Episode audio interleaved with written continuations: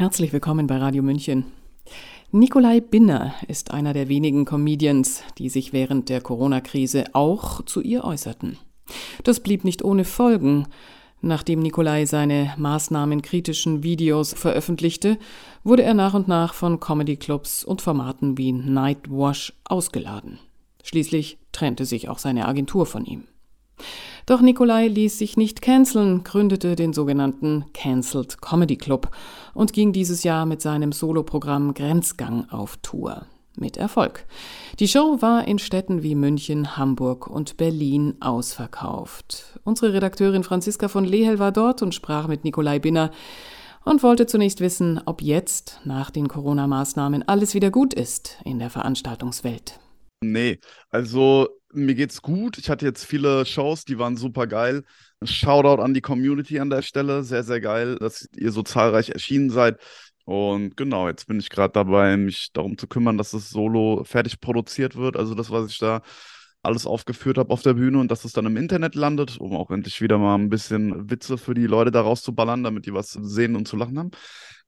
Ja, nö, also Veranstaltungsszene ist natürlich immer noch ich glaube, der Ruf, den man versucht mir hart anzuhängen, der geht auch nicht mehr so schnell runter.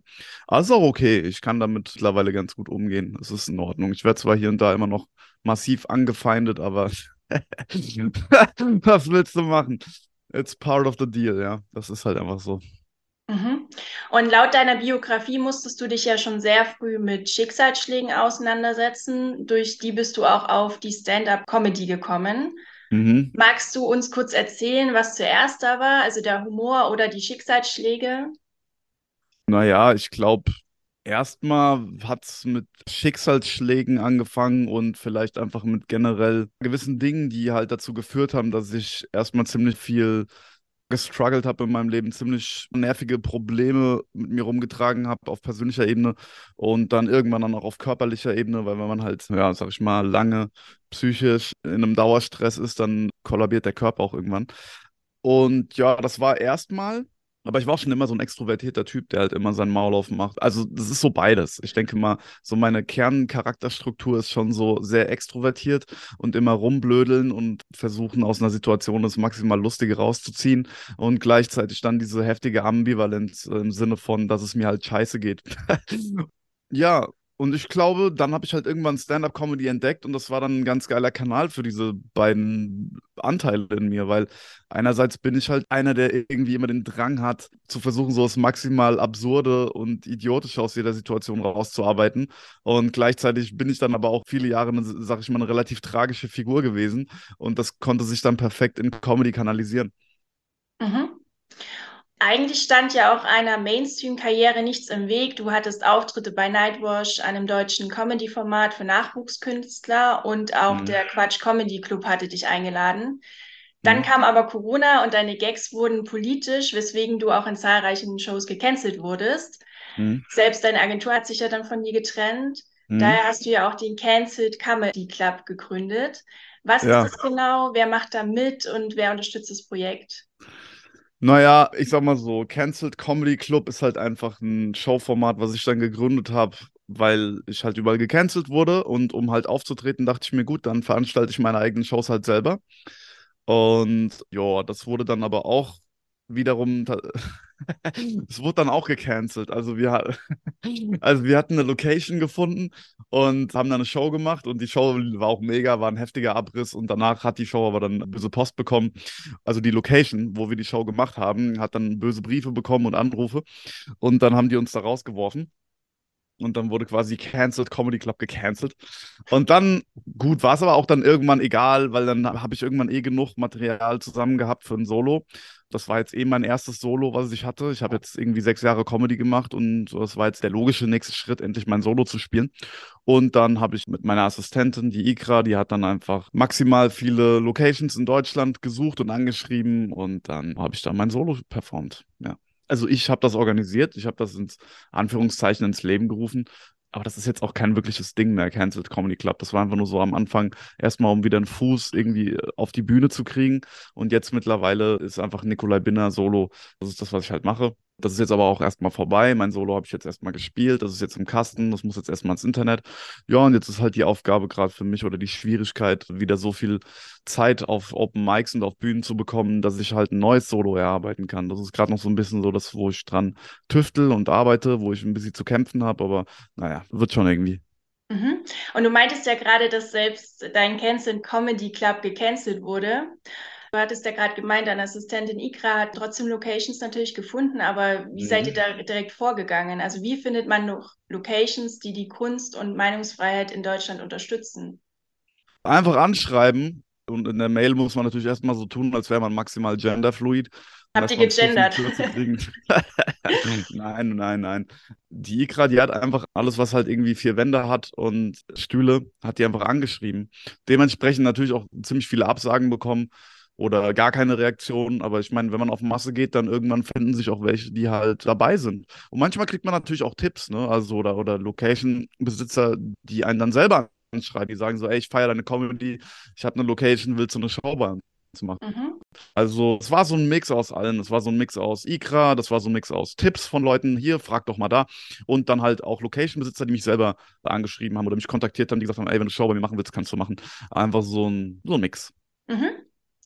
Ich muss jetzt auch auf diesen Taz-Artikel eingehen, da bist du ja schon öfters eingegangen in Interviews. Hm? Der betitelt deine Satire ja als Comedy der neuen Rechten, da du mit deinen Gags, ja. da du mit deinen Gags die Medien und die Corona-Politik kritisierst. Dieses Framing findet ja bei Corona-Kritik ungeachtet der eigenen politischen Wertvorstellungen statt. Gibt es jetzt für dich überhaupt noch ein politisches Spektrum, dem du dich zuordnen magst und auch kannst? Nee, überhaupt 0,0. Mir gehen Querdenker mittlerweile auch so langsam auf den Sack. Also, mir gehen beide Lager mittlerweile auf den Sack. Die Impfgegner finde ich anstrengend teilweise und die Pro-Impfer auch. Und Pro-Ukraine und Pro-Russland und Pro, Pro, es ist alles. Mittlerweile ist es mir einfach nur noch Wurst. Ich ziehe mir keine Medien mehr rein. Ich kann mir den Scheiß nicht mehr anhören. Ich habe jetzt anderthalb Jahre Hassrede betrieben. Und jetzt ist auch mal gut. Jetzt will ich mal wieder normale Politik, also, oder was heißt hier normal, aber ich will einfach mal wieder einfach nur normale, witzige Comedy machen, wo nicht immer direkt so, boah, das Thema Transgender und Grünwähler und bla durch den Kakao gezogen wird, weil ich finde, das kann man eine Weile machen und dann irgendwann ist auch mal gut, dann hat man es gesagt. Und am Ende des Tages bringt es halt auch nichts, wenn sich zwei Seiten die ganze Zeit nur bekriegen. So, das ist im Endeffekt genau das, was ja gewollt ist. Es ist ja im Grunde genommen genau das, was wer auch immer will, wer auch immer da, sag ich mal, auf der politischen Ebene, in den höchsten Instanzen wirklich das Sagen hat, dass das, ich meine, Teil und Herrsche, das ist kein Kalenderspruch. Das funktioniert halt einfach und das wird betrieben. Und das ist scheißegal, ob du irgendwie AfD oder Grünwähler bist oder irgendwie Democrat oder Republican. Am Ende des Tages ist mir das scheißegal, ich finde, beide Lager haben ihre Berechtigung und beide Lager haben auch voll einen an der Waffel. Und ich kann beide Seiten mittlerweile nicht mehr hören, weshalb ich mir auch keine Seite mehr anhöre. also im Sinne von, dass ich mich damit jetzt noch intensiv auseinandersetze. Das ist von meiner Seite aus alles gesagt und ich würde sagen, ich war schon eher ein Lager. Ich habe das Gefühl, ich war jetzt auch nicht der neutrale Comedian, ich war schon so eher so der bei den Impfgegnern auf jeden Fall mehr vorne mit dabei, wobei ich ja kein Impfgegner bin, sondern Impfzwanggegner. So, ich habe immer gesagt, so, ey, baller dir in den Körper, was du willst, mir ist das alles scheißegal. So, ich will halt nur meine Freiheit behalten, das darüber zu entscheiden können, ob ich das mache oder nicht und dafür nicht sanktioniert werden oder dann irgendwie nicht mehr am gesellschaftlichen Leben teilhaben dürfen, was absurd ist ich habe schon eher, glaube ich, für dieses Lager performt, muss ich sagen, jetzt, wenn ich mir auch so ein bisschen mit Abstand die Sachen angucke. Aber das ist auch okay so, ich habe damit meinen Frieden, weil dieses Lager wurde halt auch unterrepräsentiert, wurde massiv angegriffen und wurde halt an so einen gesellschaftlichen Rand gedrängt und wurde versucht, mit Rechtsextremismus zu assoziieren. Und deswegen fand ich das okay, dass sich da auch jemand hinstellt und einfach mal das andere Lager und deren Art und Weise zu argumentieren, einfach durch den Kakao zieht und auseinander nimmt. Und jetzt mittlerweile habe ich das Gefühl, ich habe meine Pflicht getan, ich habe meine Schuldigkeit getan und ich finde, wir müssen auch als Menschen irgendwann dieses ganze Thema Politik ein bisschen transzendieren und auf ein neues Level bringen, im Sinne von, dass wir nicht mehr uns gegenseitig die Köpfe einhauen und darauf hoffen, dass die richtigen Parteien an die Macht kommen, die es dann für uns richten oder so, sondern dass einfach jeder in seinem Leben guckt, ey, was kann ich machen? Weil wenn du echt glaubst, so die Welt wird besser, wenn du glaubst echt, du, du bist ein mündiger Bürger und du hast deine Pflicht an der Gesellschaft getan, weil du alle vier Jahre dein Kreuz irgendwo auf ein Papier setzt, das kannst du knicken, so, da kommt nichts bei rum, meiner Meinung nach. Und ich finde, Wählen ist massiv überbewertet. Ich glaube, Wählen ist sogar das aktuelle politische System, ist mitunter Teil des Übels. Uns wird da was als Demokratie verkauft, was ich nicht als Demokratie wahrnehme. Ich glaube, was am meisten bringt, ist, wenn jeder vor seiner eigenen Haustür kehrt, guckt, was kann er in seinem Leben richtig machen. Ey, wann habe ich das letzte Mal meine Mutter angerufen und ihr gesagt, dass ich sie liebe? Und wenn ich ihr das nicht sagen kann, was muss ich noch mit ihr bereinigen? was kann ich tun? Kann ich einer alten Oma mal über die Straße helfen, wobei, gut, das macht wirklich keiner mehr, aber das würde wahrscheinlich heutzutage sofort einen MeToo-Fall auslösen. Aber weißt du, was ich meine? Was kann man machen einfach in seinem unmittelbaren Umfeld? Die kleinen Dinge. Ja, da liegt ein Regenwurm auf der Straße und gleich wird er plattgetreten. Hebe ich den auf und leg den in die Erde. es gibt so viele Sachen im Alltag, wo man einfach gucken kann, dass man ein cooler Mensch ist. Und ich finde, da sollte man anfangen und nicht immer versuchen, die ganze Welt zu retten und zu glauben, man tut das, indem man alle vier Jahre irgendwo ein Kreuz auf ein Blatt setzt sei die Veränderung, die du selbst sehen möchtest im Leben, wie du es glaubst, mm, ja. kann man so ein bisschen runterbrechen auf den Satz.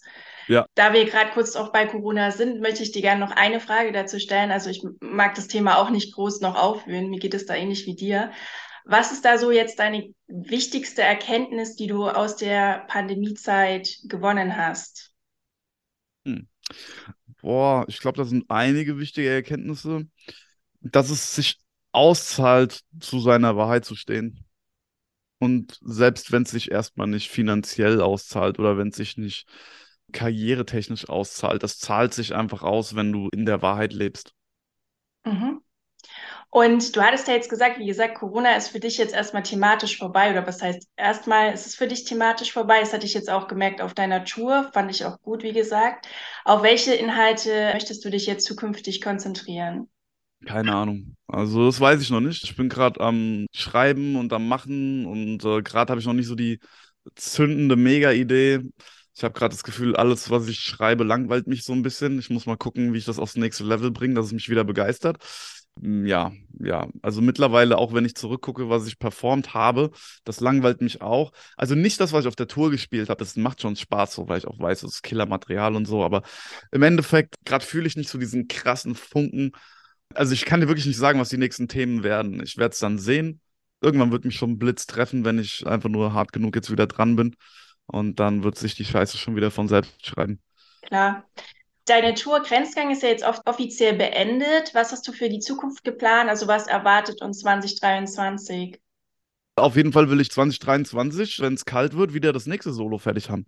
Das heißt, was euch erwartet, weiß ich nicht weil wer weiß, ob ich das alles so packe, wie ich es vorhab, oder ob morgen Deutschland komplett abfackelt und es uns dann eh nicht mehr gibt. Aber mein Plan ist, dass wir 2023 natürlich wieder ein weiteres Solo haben, mit dem ich durch Deutschland touren kann sagt der Comedian Nikolai Binner im Gespräch mit unserer Redakteurin Franziska von Lehel. Weitere Infos zu Nikolai finden Sie auf seiner Website nikolaibinner.de, seinem YouTube-Kanal und Instagram-Account. Dort wird natürlich auch die Veröffentlichung seiner Show bekannt gegeben. Ich bin Eva Schmidt und wünsche Ihnen noch einen fröhlichen Tag. Ciao, Servus.